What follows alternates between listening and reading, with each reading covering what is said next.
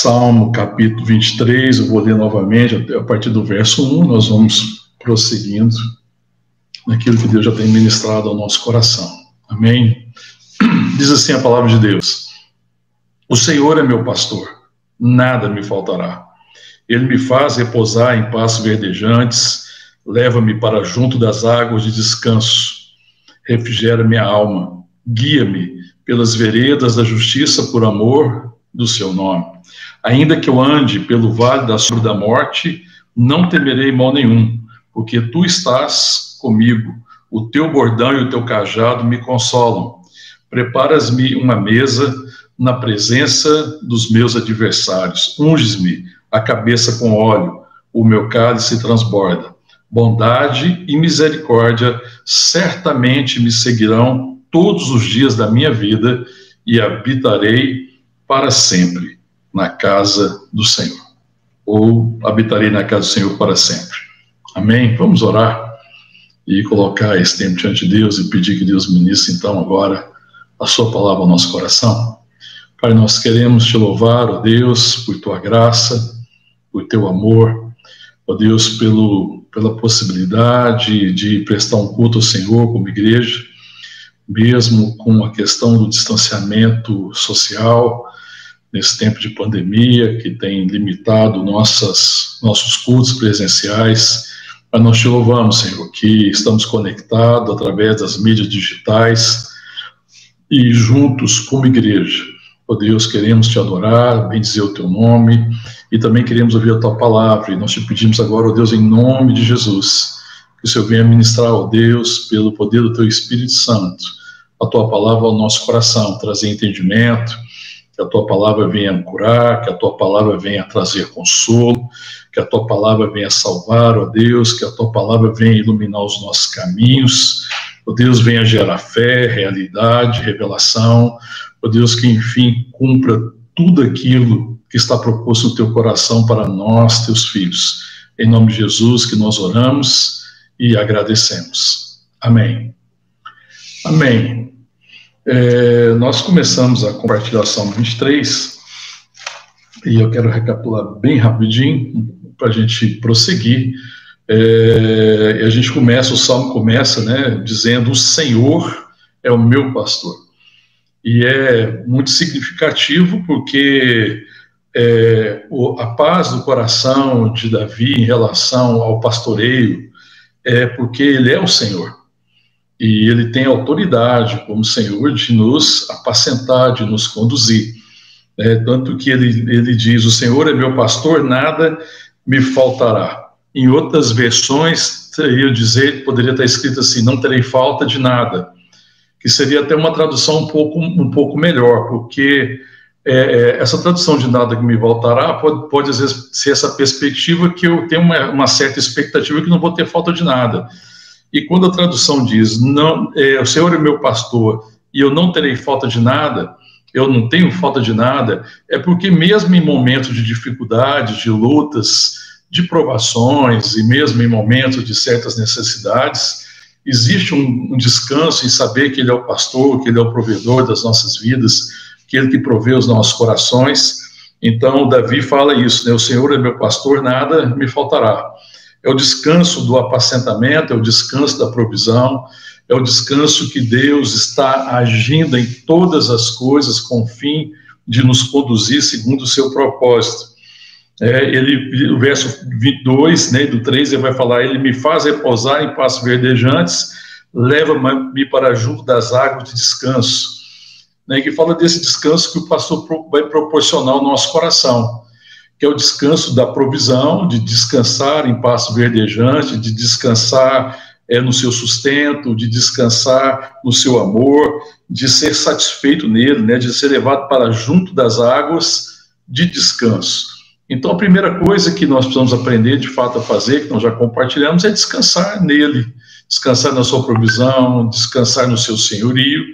Isso é fundamental, né, porque o senhorio do Senhor é, que vai nos apacentar conforme a sua vontade. Né? Porque, na verdade, nós vamos caminhando aqui pelo ver que a perspectiva do Salmo é muito além de uma, de uma ovelha que está sendo cuidada por pastor nas suas necessidades mais básicas. Mas a gente começa como ovelha, porque estávamos perdidos, fomos achados, nós éramos como ovelha desgarrada, todos se desgarraram, todos se perderam, mas ele é o pastor que reúne as suas ovelhas, nós somos é, ovelhas das suas mãos, ele nos resgata pelo sacrifício do seu filho Jesus, nos chama de volta a ele. E nós descansamos nele, encontramos descanso. Ele é a porta das ovelhas. Jesus diz: Eu sou a porta das ovelhas. Quem entrar por mim é, será salvo, entrará e sairá, e encontrará pastagem, né? Ou encontrará o descanso, encontrará a salvação, o descanso de estar nele. Mas, na verdade, Deus está nos conduzindo num processo. A gente não vai ser sempre só a vida inteira uma ovelha, é, numa perspectiva de viver só em função das nossas necessidades básicas, é, mas também na perspectiva de que nós temos um chamado nele.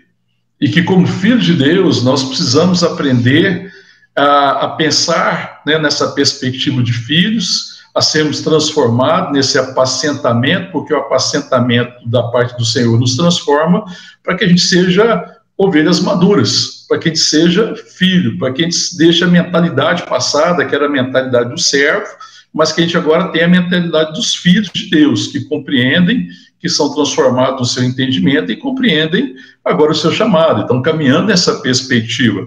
Tanto que depois que de me levar, me fazer repousar me, em passo verdejante, me levar para junto das águas de descanso, o, a palavra continua falando, refrigera minha alma, renova minha alma, né?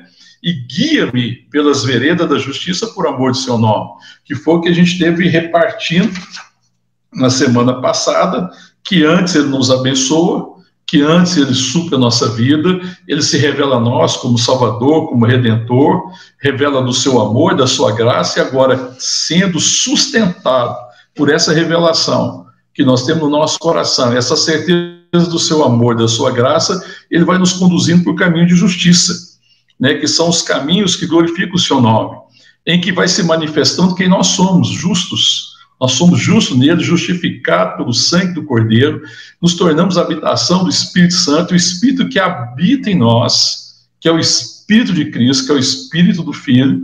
Então, ele vai nos conduzir para que a nossa vida vá manifestando é, as suas virtudes e vá cumprindo um propósito, vai cumprindo um chamado.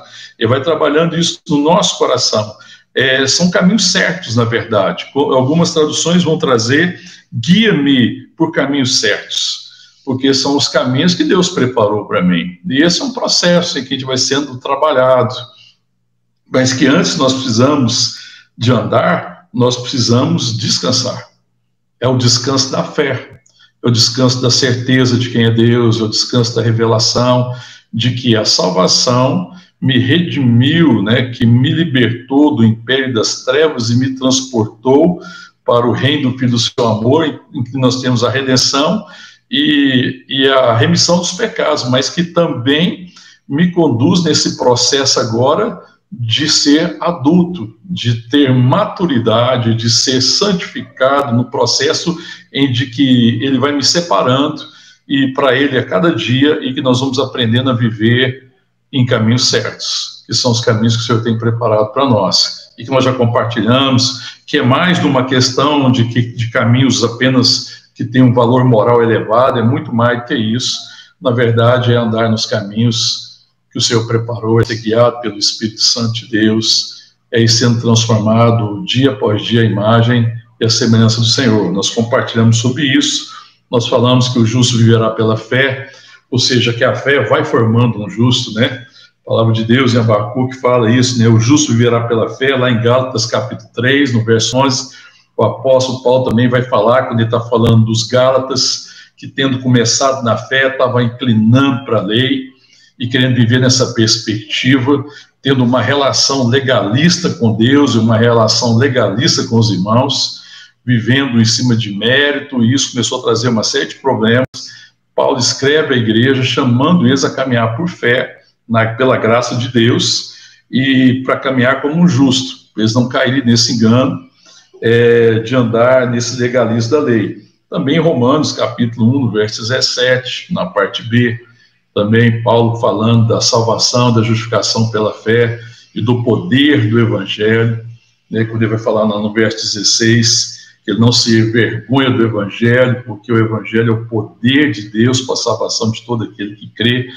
É, ele vai dizer no verso 17 que o justo viverá pela fé. Ou seja, a fé, o conhecimento de Deus, vai produzindo um justo.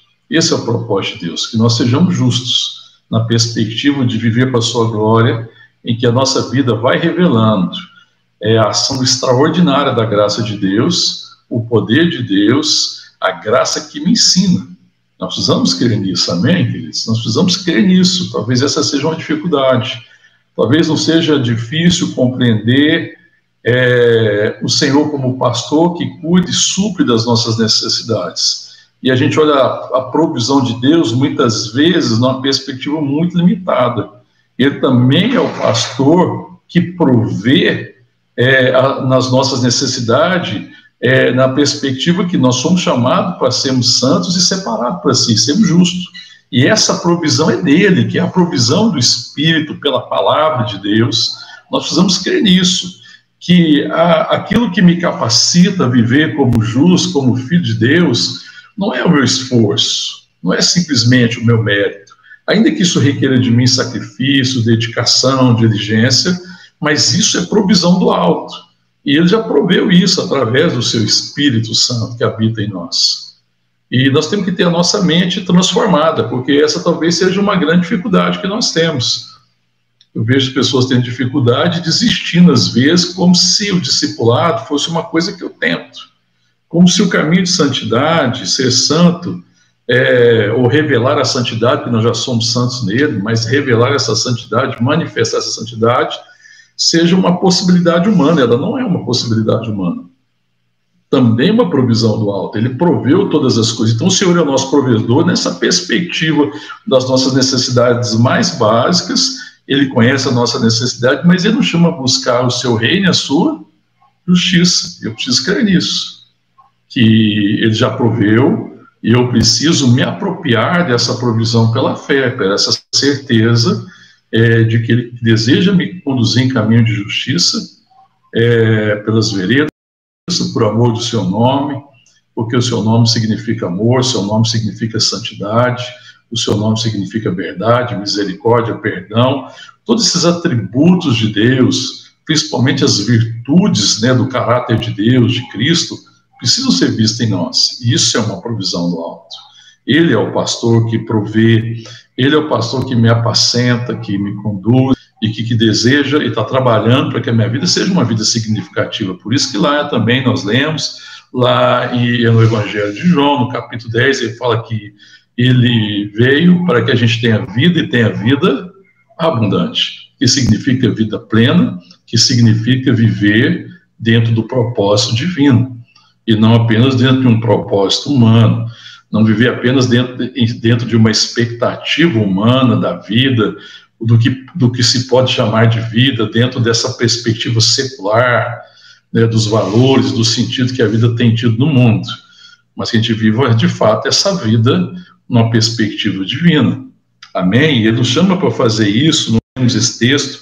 Nós também caminhamos, né, no, na, na ministração anterior, é, ainda que eu ande, verso 4, se você quiser acompanhar aí, verso 4, ainda que eu ande pelo vale da sombra da morte, não temerei mal nenhum, porque tu estás comigo, teu bordão, teu cajado me consolam. É, Davi está falando dessa experiência é, de caminhar pelo vale da morte. Na verdade, quando ele fala aqui, ainda que eu ande, é quando eu caminhar, na verdade, porque é certo que nós caminhamos por esses vales. Né? Quando você pensa na perspectiva de Davi, que era pastor de ovelha conhecia bem essas experiências, e você olhando para o relevo né, da Palestina na época ali, é, da toda aquela região de Israel, é, em que existe muitos vales e lugares altos, né, Israel, muito menor que o Brasil, ela tem uma variação de relevo muito, é, muito menor que o Brasil, tem uma variação de relevo muito maior que o Brasil. E, e muitas vezes você tinha que descer em lugares de, que tinham vales, e esses vales eram escuros, né, porque não recebiam, né, a luz do sol por causa das elevações e, e muitas vezes eu tinha que caminhar nesses vales de sombra. E isso também traz, né, nos chama para a realidade que nós vivemos esses vales, é, que na vida, na nossa caminhada, nesse processo em que Deus está nos transformando, nós vivemos essa caminhada também em que nós enfrentamos esses vales da sombra da morte. E que o Senhor não nos livra disso, né? nós compartilhamos, mas o Senhor nos garante é, o, sua provisão, que é a sua presença, porque Davi fala: é, quando eu andar pelo vale da sombra da morte, não temerei mal nenhum, porque tu estás comigo. A certeza da presença do Deus Emanuel que habita conosco. Né, e que é mais de um Deus que está perto agora, que a gente vai ter que entender um pouquinho mais na frente, que está querendo também abrir o nosso entendimento para que a gente compreenda que é mais do que um Deus que está ao lado.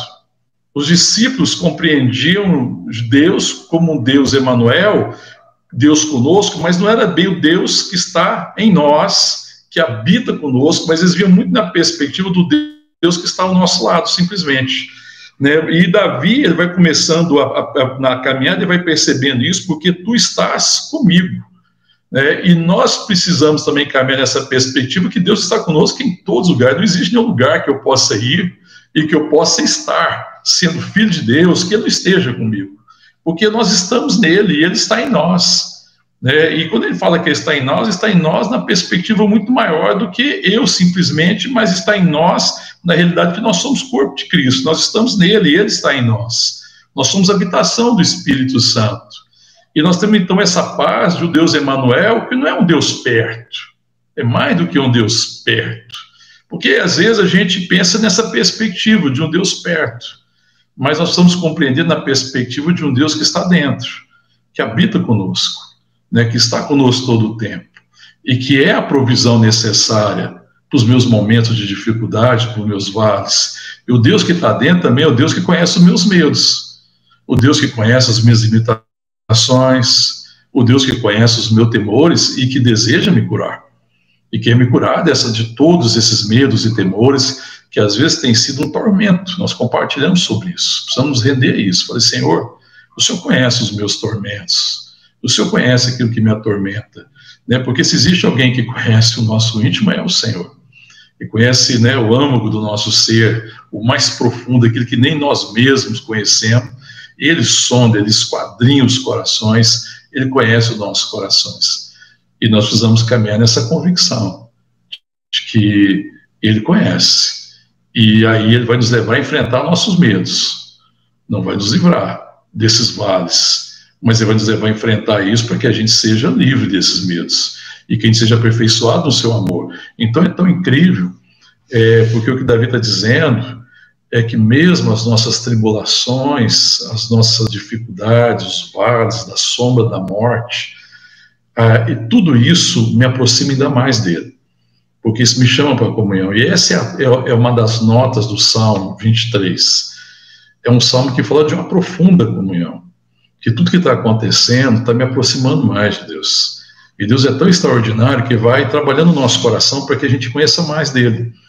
Esse é um salmo, um salmo que nos chama de fato a intimidade, né, a conhecer o Senhor, a caminhar na sua presença, a ser guiado nas veredas da justiça, a descansar no seu amor, na sua provisão, na sua palavra, né? A descansar quando eu passo pelo vale da sombra da morte, até que essa sombra que se projeta sobre mim seja desfeita pela luz da revelação do Senhor, do seu amor, que habita comigo, que ministra o meu coração, que cura minha mente, que cura minha alma e por isso que a gente tem compartilhado sobre fundamentos e temos falado muito do fundamento do, da palavra e o fundamento da oração.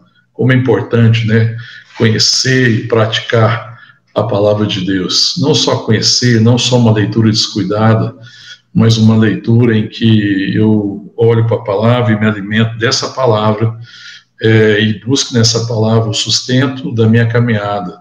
Essa palavra me apacenta, essa palavra ilumina meus caminhos, essa palavra me consola, ela me transforma, ela me purifica, ela sonda as intenções, os pensamentos do meu coração. É, Davi está falando disso. Ainda que eu ande no vale da sombra da morte, não temerei nenhum, porque tu estás comigo. O teu bordão e o teu cajado me consolam, né? Ele lembra do bordão que da vara, né, que protege dos inimigos e do cajado que me consola no perspectiva do apacentamento. O Senhor é meu pastor, Ele me apacenta. Ele é o Deus soberano.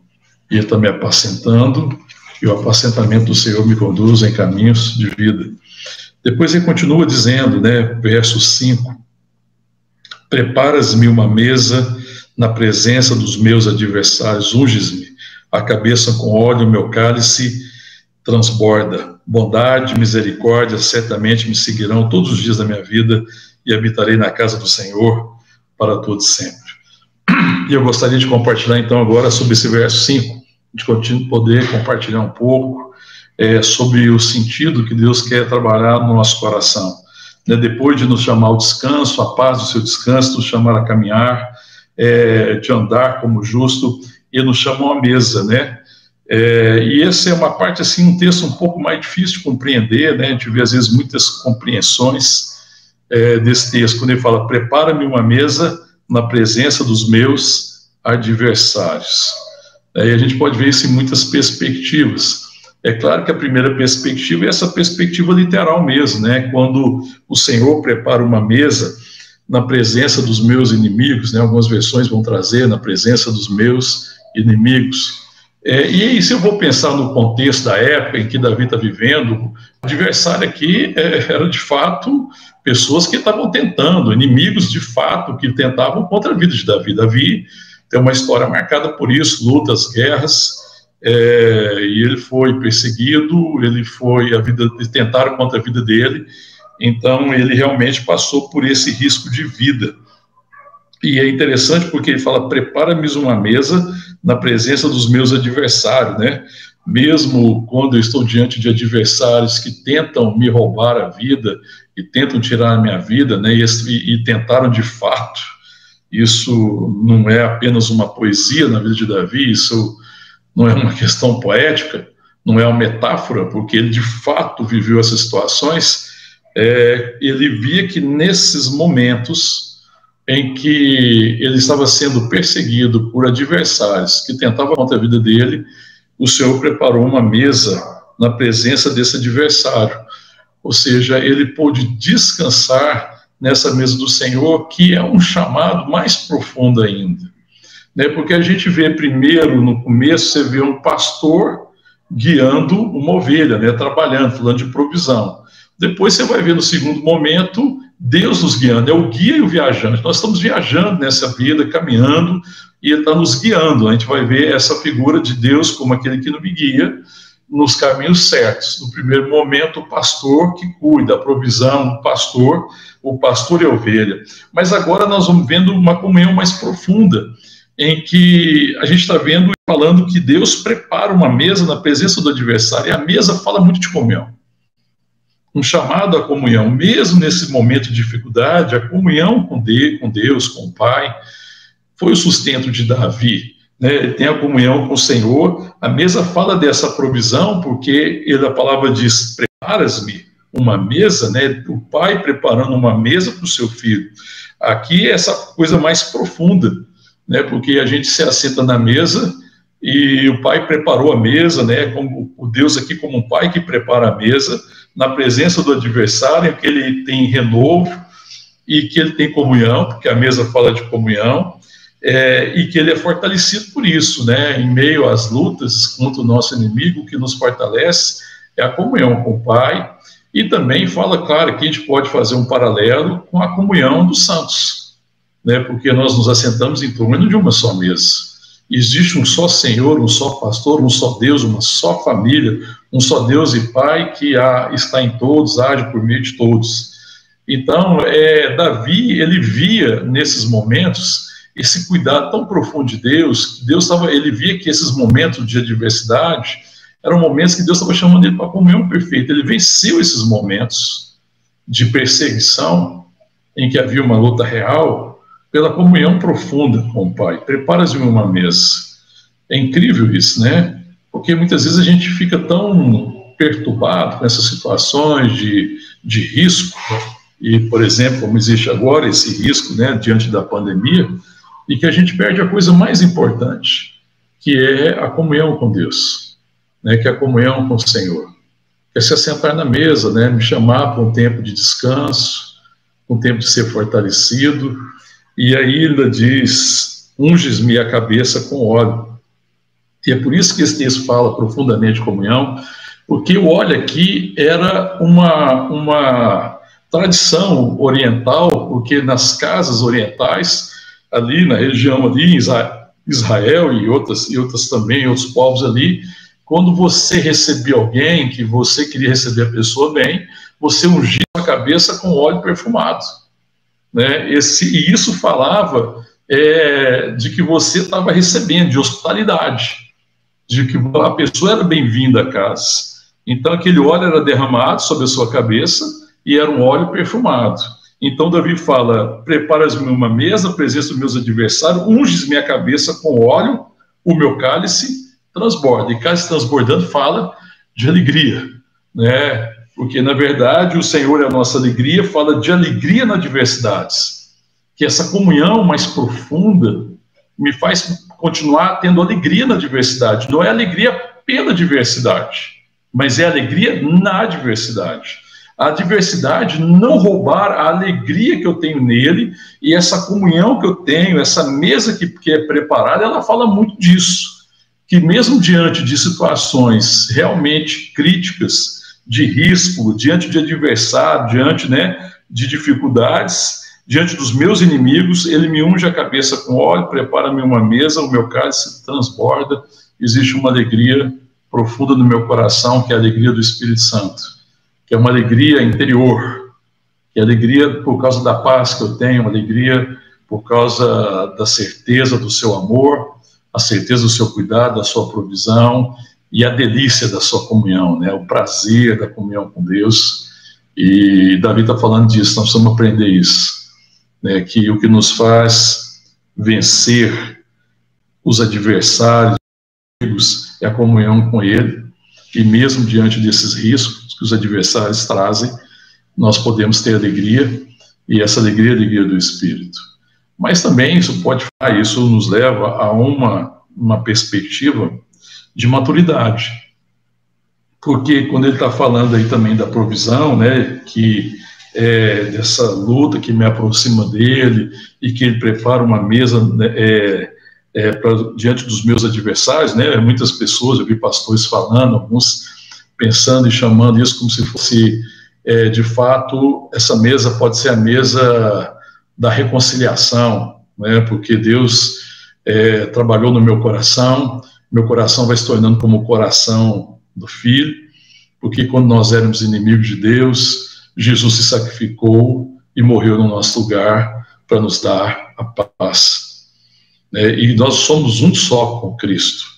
Então nós também temos que aprender a fazer o sacrifício necessário para chamar os nossos inimigos à mesa da reconciliação, né, para chamar aqueles que às vezes tentam contra nós e que têm se colocado como os nossos inimigos. Mas nós temos que lembrar que o nosso inimigo, a nosso adversário não é carne nem sangue, mas é Satanás com as suas ciladas, os seus propósitos malignos. As pessoas não são nossos adversários, eles não são nossos inimigos. Nós não temos inimigos de carne e sangue. O nosso inimigo é Satanás. E nós precisamos chamar então as pessoas que às vezes estão caindo nesse engano do diabo para se sentarem na mesa da reconciliação. Isso fala de maturidade. Isso fala de nós sermos maduros, de nós nos sentarmos na mesa e reconhecemos que a mesa que o Pai tem preparado para nós não é a mesa é, da exclusividade, mas é a mesa da comunhão, em que nós vamos chamar pessoas é, e relacionamentos que talvez sejam difíceis para momentos de reconciliação, de cura, para nós sermos sarados, para que as pessoas também sejam saradas, porque lá é a mesa do Pai. E a mesa do Pai é lugar de cura, é lugar de aconchego, é lugar de acolhimento, é lugar de perdão, é lugar de misericórdia, porque a mesa fala de sacrifício, do seu sacrifício, do sacrifício do Filho de Deus, e nós somos também corpo de Cristo, nós somos é, a igreja do Senhor Jesus, que precisa aprender a se sacrificar. Eu vejo muitas vezes a igreja do Senhor perder a perspectiva e nós achando que pessoas que têm pensamentos diferentes de nós somos nossos inimigos. Eles não são nossos inimigos. Nossos inimigos é aqueles que têm, é aquele que tem trabalhado neles. Eles precisam ser alcançados. A igreja tem perdido a possibilidade de se sentar na mesa da comunhão com gente que pensa diferente. Porque às vezes nós temos um, um olhar julgador, né, um olhar acusador. E nós temos que aprender a se assentar nessa mesa de comunhão, que é a mesa do Pai, e aprender a se sacrificar. Né, porque a perspectiva do sacrifício do Filho de Deus, que nos salvou e nos redimiu quando nós éramos inimigos de Deus, quando a ira de Deus estava sobre nós, também pela caminhada, pela maturidade, precisa ser a perspectiva da igreja. E aí eu estou olhando aqui na perspectiva da igreja. A igreja precisa ser curada disso. Então aí ele fala: Preparas uma mesa na presença dos meus adversários, unge a minha cabeça com óleo, o meu cálice transborda, e quando esse transbordar de cálice, ungir da cabeça, eu posso pensar em duas perspectivas. Primeiro, como igreja, ele unge a nossa cabeça com o perfume de Cristo. Nós somos o bom perfume de Cristo. Nós temos que exalar esse perfume aonde nós estamos, na nossa sociedade, nas nossas relações nós somos o bom perfume de Cristo. Esse perfume precisa ser exalado. E quanto mais nós nos assentamos na mesa do Pai, na presença do Pai, na mesa da comunhão do Pai, com o Filho e o Espírito Santo, mais esse perfume está sobre a nossa cabeça e mais nós exalamos o perfume da graça de Deus, que é o bom perfume de Cristo. Nós somos o bom perfume de Cristo, amém, irmãos? E também quando eu penso nessa questão de ungir a cabeça com óleo, né, e o óleo trans, e, e o meu cálice transbordar, para mim isso também me lembra de que quando nós nos assentamos nessa mesa que o Senhor tem preparado e que nós aprendemos a perdoar aqueles que nos ofendem, que nós aprendemos a oferecer a face para aqueles que desejam bater, que nós oramos pelos nossos inimigos, que nós damos de comida para aqueles que nos perseguem, que nós temos atitude do coração do Pai esse, existe um transbordar de alegria em saber que nós estamos sendo transformados à imagem, à semelhança de Deus, alegria de cumprir o propósito. O meu cálice transborda, precisa ser também alegria de cumprir um chamado. Alegria de, de, de dizer para Deus, muito obrigado. Senhor, eu sou muito grato ao Senhor, porque uma vez perdido, sem rumo, sem direção, tendo sido alcançado pela tua graça, tendo sido levado aos passos antes, tendo sido levado às águas de descanso, o Senhor me guiar nos, nas veredas da justiça por amor do seu nome, é, na caminhada, ainda que eu andasse no vale da sombra da morte, o Senhor me consolar com o seu apacentamento, com a tua presença, eu te dou graça, Senhor, porque a minha vida está cumprindo o chamado, a minha vida está sendo uma vida que inspira, está sendo uma vida que deixa um legado e que fala da tua glória, do teu amor e do teu favor. É a alegria da certeza de que Deus está trabalhando em nós. A alegria de saber que Ele não só nos salvou, mas que está trabalhando em nós e através de nós. A alegria de que a nossa vida está cumprindo o propósito, de nós, como igreja, povo de Deus, estamos marcando né, é, a nossa geração, o lugar onde nós estamos, por causa da graça de Deus que tem trabalhado no nosso coração. Então, esse texto, quando ele fala, prepara uma mesa na presença dos meus adversários, unge minha cabeça com óleo, o meu cálice transborda. Né? Enfim, ela é alegria. Quando a gente vê em Isaías, quando fala do sacrifício, no capítulo 53, que vai falar do sacrifício do Senhor, que ele se entregou, que ele foi moído pelas nossas é, iniquidades, que o castigo que nos traz a paz estava sobre ele, né, que o Senhor aceitou o seu sacrifício. A palavra também diz que ele verá o seu penoso trabalho. Ele vai ver o que o seu penoso trabalho produziu, o seu sofrimento, o seu sacrifício, como o Cordeiro de Deus produziu, e ficará satisfeito. Sabe, para mim, esse para mim é um dos segredos da satisfação. É, a satisfação nunca vai ser completa no seu coração e no meu coração, apenas por nós termos uma vida confortável. Essa é a grande ilusão que às vezes nós nos entregamos a ela. É a ilusão da teologia da prosperidade, é a ilusão da, dos valores desse mundo. Não.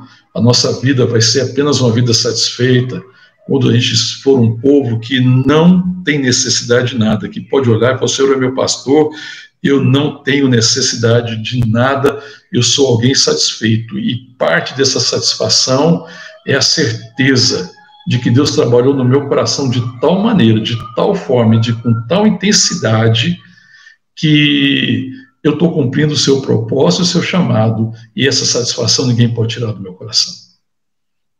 A satisfação de andar com Ele, de ter comunhão com Ele, de, de, de viver na Sua presença, de ser suprido por Ele, mas de ser guiado em caminho de justiça, a satisfação de ser um justo, não pelos meus méritos, mas pelos méritos de Cristo, a alegria, a satisfação de se sacrificar por amor do nome do, do Pai, de se sacrificar por Ele. A igreja precisa dessa alegria, nessa satisfação. Precisa ver na igreja a satisfação do sacrifício, porque a mesa fala da satisfação do sacrifício. É incrível, né? Porque a nossa satisfação está não em ter, não juntar para nós mesmos. A nossa satisfação está em ter entregado tudo que a gente tinha que entregar ter vivido para a glória de Deus, ter se sacrificado quando necessário, quantas vezes necessário, quantas formas forem necessárias, de quantas formas forem necessárias, para que a vontade de Deus se cumpra em mim. Essa é a satisfação do coração de Davi, né, dessa certeza, o meu cálice transborda. Ele ungiu a minha cabeça com o óleo do Espírito. Ele tem me ungido com a sua presença, eu tenho desfrutado da sua comunhão, e isso tem me feito feito com que eu me entregue em sacrifício em favor da tua glória, para que a tua vontade se cumpra. Não importa qual seja o sacrifício, se for a vontade de Deus, Ele me dá as condições e Ele me capacita para que eu possa abrir mão de muitas coisas, que às vezes até não são coisas erradas e ruins, mas que às vezes é um impedimento, são impedimento para que eu viva uma vida de satisfação. Veja que às vezes o que nos impede a satisfação não são coisas necessariamente ruins ou até erradas, mas na verdade é buscar e priorizar aquilo que Deus não tem como prioridade para nós. Então Deus nos dê graça, né? Assim como Davi pôde dizer, o meu cálice transborda, porque Davi olhou para a vida dele e viu que ele estava cumprindo o chamado. A palavra de Deus fala que do Davi é, ele cumpriu o seu propósito na sua geração, tendo abençoado a sua geração ele cumpriu o propósito e o chamado de Deus. Tanto que Davi é uma referência para nós de adoração. Né? E a satisfação a gente é conhecida na adoração. Então, a adoração é resultado de corações satisfeitos, né? não pelo que, pelos bens que juntaram, mas na verdade por aquilo que entregaram. Essa é a mais profunda adoração. É para Deus, o Senhor mudou muito meu coração, trabalhou tão profundamente em mim, que agora a minha vida tem sido motivo de louvor e de glória ao teu nome por isso eu te louvarei para sempre. Por isso que Davi diz: bondade e misericórdia certamente me seguirão todos os dias da minha vida, e habitarei na casa do Senhor para todo sempre. E essa bondade e essa misericórdia de Deus, que tinha sustentado ele, passou também a ser a manifestação de Deus na vida dele, né? Ele, como Paulo diz, não sou eu quem vivo, mas Cristo vive em mim. E esse viver que eu vivo na minha carne, vivo pela fé no Filho de Deus que me amou e se entregou por mim. É, e agora a vontade de dele, a alegria, a satisfação é exatamente viver da mesma forma, se entregando por amor aquilo que Deus quer que eu me entregue. Essa é uma vida satisfeita. Esse salmo é um salmo de, um, de alguém satisfeito com o pastor que foi conduzido pelo senhorio do pastor, que foi apacentado pelo pastor, em que todas as coisas aprendeu, e que no fundo agora ele é mais do que vencedor. É, o apóstolo Paulo, lá no capítulo 8 de Romanos, ele vai falar né, que nós somos mais do que vencedores, porque esse Senhor se entregou por nós, né, se ele entregou seu Filho, ele não, não nos dará graciosamente todas as coisas, E ele tem essa certeza, como o Davi está falando, o que, que poderá nos separar do amor de Deus? Nada poderá nos separar. No final de todas as coisas, nós somos mais do que vencedores por meio daquele que nos amou, Jesus Cristo. É, essa certeza que estava no coração de Paulo, é a certeza que está no coração de Davi. Certamente, bondade e misericórdia me seguirão todos os dias da minha vida e habitarei para sempre na casa do Senhor. Essa certeza né, desse amor que não pode ser separado nem pela morte, nem mesmo a morte, pode nos separar do amor de Deus que está em Cristo Jesus, nosso Senhor. Amém? Que Deus nos dê a graça né, de sermos um povo apacentado por Ele, ser apacentado pelo Senhor, conduzido pelo Senhor, encontrar descanso nele, no seu amor, na sua palavra, ser guiado pelas veredas da justiça, atravessar os vales da sombra da morte por amor do seu nome, é, é, andar nas veredas da justiça por amor do seu nome, atravessar os vales da sombra da morte, vencer meus medos, vencer as minhas dificuldades, meus temores, é, transbordar de alegria na, na, na, mesa preparada diante dos meus adversários, me sacrificar todas as vezes que for necessário, para que Deus seja glorificado e andar na certeza do seu amor, da sua bondade, da sua misericórdia todos os dias da minha vida e habitar para sempre na sua presença. Amém? Que Deus nos abençoe, que Deus nos dê graça, né, e que a gente possa gastar essa semana meditando nesse salmo, sendo fortalecido por ele, compreendendo o que Deus tem feito nessa geração, nesse tempo, nesses tempos difíceis, nesses tempos desafiadores, que não nos falte a unção do Espírito Santo, o óleo de alegria, que o nosso cálice transborde na presença dos nossos adversários. Amém, para a glória de Deus. Vamos orar, vamos falar com Deus, em nome de Jesus. Pai, nós te louvamos e te agradecemos, Pai, por teu grande amor, por tua graça maravilhosa, extraordinária. Te agradecemos, Senhor, porque somos ovelha das tuas mãos, somos rebanho do teu pastoreio. Te louvamos, ó Deus, porque o Senhor não tem nos deixado na infantilidade, o Senhor tem nos conduzido por caminhos de maturidade. E mesmo os momentos difíceis, nesses momentos o Senhor nos apacenta, esses momentos têm nos, feito, têm nos aproximado, Senhor. Te louvamos, porque o Senhor tem nos conduzido por caminhos certos, pelas veredas da justiça, por amor do Seu nome, pela fé, pelo descanso. O Senhor tem de fato nos transformado em justos, para que o Teu nome seja glorificado pelas nossas vidas. Te louvamos, ó Pai, porque o Senhor tem nos feito atravessar o vale dos nossos medos. O Senhor tem ministrado ao tem nos consolado com a certeza da tua presença em nós, da tua habitação e da tua condição. Te louvamos porque o Senhor tem preparado uma mesa na presença dos nossos inimigos, dos nossos adversários. Ungido a nossa cabeça com óleo, nosso cálice tem transbordado de alegria na tua presença, e o Senhor tem nos ungido de tal forma que a nossa vida, ó Deus, exale Cristo, que a nossa vida exale o Cordeiro, e que nós sejamos também oferecidos como sacrifício em favor do teu nome, para a tua glória.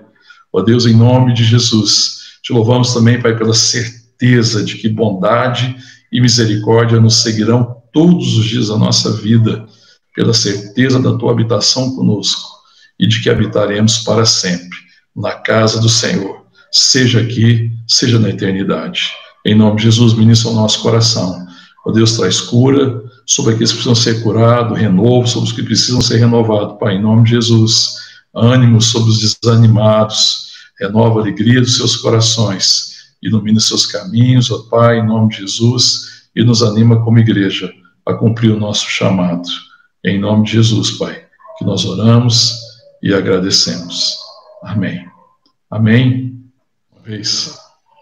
Pai, te agradecemos mais uma vez pela comunhão, com nossas famílias, com a nossa família, com o nosso querido, com o nosso amado, Pai. Obrigado, Deus, e que a gente seja de fato para eles o bom perfume de Cristo. Em nome de Jesus. E que a graça do nosso Senhor e Salvador Jesus Cristo, que o amor de Deus, o nosso Pai, e que a comunhão, a consolação e a unção do Espírito Santo seja sobre nós, igreja do Senhor Jesus, aqui e em todos os lugares da terra, e que a bênção do Deus Pai, Deus Filho, Deus Espírito Santo, que já está sobre nós, Igreja do Senhor, se manifeste em todo o tempo, em todos os lugares, para a honra e glória do teu nome, Pai. Em o nome de Jesus. Amém. Amém, irmão. Que bênção de estar aqui, né? Que bênção de poder se reunir, pelo menos de forma virtual. Deus abençoe sua vida, tenha uma semana em paz. Fiquem com Deus.